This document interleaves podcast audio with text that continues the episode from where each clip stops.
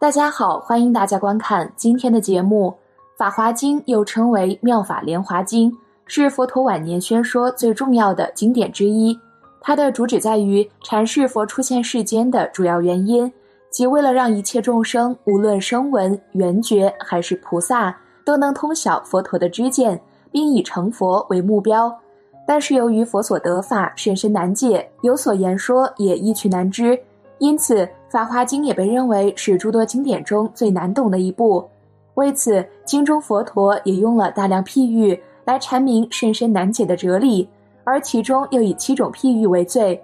今天，小编就来和大家分享《法华经》中这最关键的法华七喻。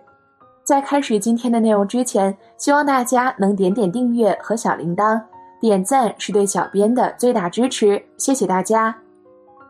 一火宅喻，在《法华经》第三品譬喻品中。佛陀曾讲述了一个长者从火灾中救出众多孩子的故事。一富豪有一大宅，年久失修，一天突然大火烧起，但是长者的孩子们却仍正在大宅内玩乐嬉戏。长者再三诱导，孩子们却始终都不听他的话，仍在里面玩乐。于是长者想出一个办法，对孩子们讲道：“门外有羊车、鹿车和牛车，任你们游戏，孩子们快出去拿。”听到长者的话后，孩子们迫不及待地向外冲出火灾，最终成功逃离出火灾，来到安全的地带。这个故事中的长者比喻我佛如来，诸子比喻苦难的众生，火则比喻五浊八苦等，宅则比喻三界。整个火宅喻就是为了告诉我们，三界如火宅，众生却贪图世间虚幻的快乐而不愿出离。二穷子玉。穷子玉出自第四品信解品，经中佛陀讲了这么一个故事：有一个大富长者生有一个独子，独子从小便离家出走，流浪在外，生活非常贫困。有一天，他流浪回到了家乡，他的父亲看到他终于回来了，非常高兴，就赶紧派人把他接过来。但这个穷小子一看这么富丽堂皇的宫殿，这么好的地方，就不敢去。这位长者好不容易把儿子盼来了。怎么会让他跑呢？就赶紧派两个人把他按住，不让他走。被按住后，穷子非常害怕，担心被处死，居然被吓昏了过去。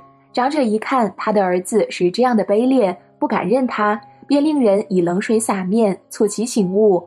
但穷子却始终没能醒悟，长者便只好放弃，继续外出乞讨。不过长者却并没有放弃。后来，长者巧设方便，派人请穷子来家里打扫做事，逐渐使其见悟自己就是长者儿子，并最终继承了家产。经中的穷子比喻的是二乘之人，而长者比喻的是佛陀，预示着佛陀巧设方便，让穷子从小乘修起，渐入大乘法门，最后将佛子带入大乘境界。三药草喻，药草喻出自第五品药草喻品。经中，佛陀说了这么一个比喻：三千大千世界中，山林、溪谷、平原、丘陵等土地，生长着各种花草、树木、药草等，名称及种类之多，难以数计。时而天空乌云密布，遍满三千大千世界。忽然下起一阵大雨，雨水从天而降，普润大地。地面上的所有植物，不论是花草、树木或丛林的根茎、枝叶等。都平等的接受雨水的浇灌，一切花草、树木、丛林都是在同一片土地上生长，受着一样的雨水所润泽，但因根茎枝叶本身的吸收力有大小之分，因此获得的雨水有所差别，而各有不同的成长、开花、结果。本品中将三草二木比喻成受如来教化的众生，下雨之云比喻成我佛如来。大禹比喻成如来所说的一乘大法，预示着佛陀以一大事因缘出现于世，开示众生误入佛之见，故常以平等法语润泽众生，而众生随根器不同，领悟不同而各得法义。所以说佛法是平等的，但是欲得其中妙味，唯在个人是否信受奉行。四化成玉，化成玉出自第七品化成玉品。经中以比喻的方式，以众生经过险难之道为喻，说明小乘贪图涅槃之境。故事是这样的：众生经过五百由旬的险难之道，路上没有人烟，非常恐怖。有一个聪明的导师，为了让大众能够顺利的走过险道，于是对众人说：“你们千万不要害怕，更不要后退，前面就是一座大城。大家如果能够进入这座城，不仅能够到里面休息，还能够得到安稳快乐。”这时，众多疲劳之人心生欢喜，感叹说：“我们马上就可以远离恶道，得到安稳快乐。”于是，这些人便进入化城。想象着自己将得到安稳快乐，感到无比喜悦。当大家在大城中恢复精力后，导师便去除化城，又对众人说道：“刚才的大城只是化城而已，宝藏就在前面，我们马上就要到了。”以此来引导众人继续赶路。这个故事，佛陀主要是针对小乘圣者而说。很多小乘圣者贪图进入涅槃境界，并且一旦进入后就不想再离开。岂知真正的宝藏还在遥远的地方，而这座让休息者暂时歇脚的化城只不过是幻想罢了。休息完后还要继续赶路，只有不断的向前进发，才能达到真正的涅槃。五一珠玉，一珠玉出自第八品五百弟子受祭品。这段经文讲的是一个穷困的渔夫被富有的朋友赠送宝珠，而渔夫因醉酒不知，仍到处奔波谋生的故事。故事是这样的：过去有一个人到亲友家做客，两人把酒当歌，相谈甚欢，但因不胜酒力，便醉倒一旁。这位亲友平日就很关照他，也知道他日子过得并不好，想把一颗无价珠宝送给他，让他生活无虞。但是此人醉得不省人事，亲友又因公务在身，必须马上出门，即将这颗珠宝缝在他的衣服里。心想，待他醒来，必会发现衣服里的这颗珠宝。这个罪人清醒后，发现亲友已经出门，也不好意思再久留，便漫无目的的到处流浪。身上没有积蓄的他，每到一处就必须辛勤的赚钱谋生，日子过得极为困苦。只要有一点微薄的收入，就非常快乐。一日在路上遇到那位亲友，两人相见甚欢，互道分别后的状况。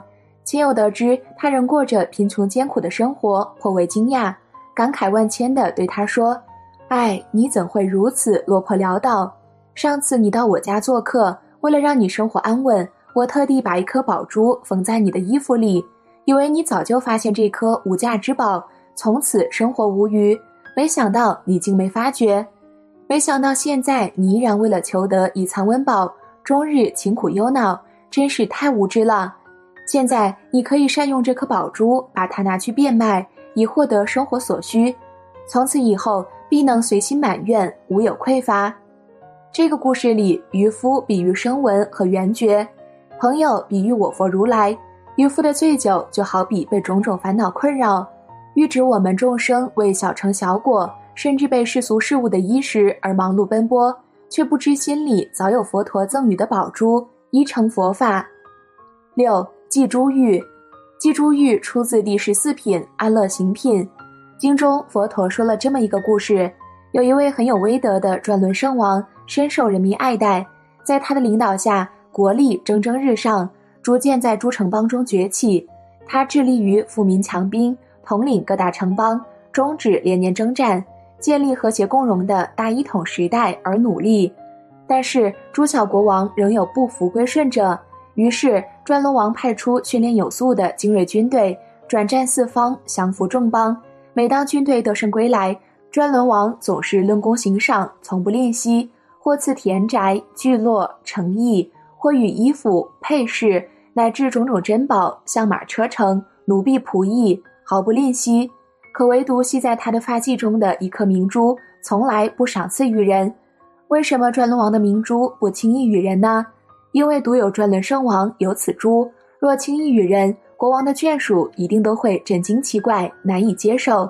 因此，转轮王要一直等到天下一统大势已定，才以最隆重的仪式将珍贵的祭珠赐予带来和平的最大功臣。这个故事以轮王比喻如来，以计比喻二乘全教，以珠比喻一乘十力。珠在计中就如十里为全所引。而如来于法华会上开权显实，受记二成而得作佛，就像轮王解计中之珠以与功臣，所以以此为喻也。七一子玉，一子玉出自第十六品如来受量品。故事是这样的：有位良医带着几个儿子周游列国。有一天，孩子们误食了一种毒药，虽不知马上毒发身亡，但却令人长久消耗身心。良医于是配制了解药，中毒浅的孩子马上服用解药，毒随即解除；而中毒深的孩子因为心智迷失，并不认为自己中毒了，所以不肯服药。父亲久劝不利，只好留下孩子们一个人远行。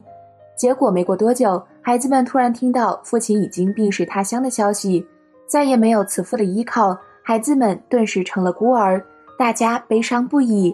这时，那个中毒已深、迷失心智的孩子，因为伤心而逐渐清醒了过来，终于明白自己是个中毒的病人，便赶紧服下父亲生前仅留的一点解药。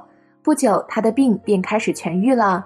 待他痊愈后，本已死去的父亲却又忽然出现了。原来病无医时药可贵，为了让孩子们早点药到病除，父亲只好用这样的方法来唤醒孩子迷失的心智。这个故事中的医生比喻如来，而仲子则比喻三成人。预示三成人因信受权教不得正道，而如来施设各种方便，让他们服用大乘法药，迅速除去他们的苦恼。不让他们有各种祸患，所以以医生之子作为比喻。佛陀用这七个譬喻来阐明佛理，讲明了如此深刻的道理，可见佛陀对众生的一片良苦用心。在此，也希望正在观看节目的各位学佛人，珍惜当下直遇佛法的机会，努力修行，不要浪费佛陀的一番心血。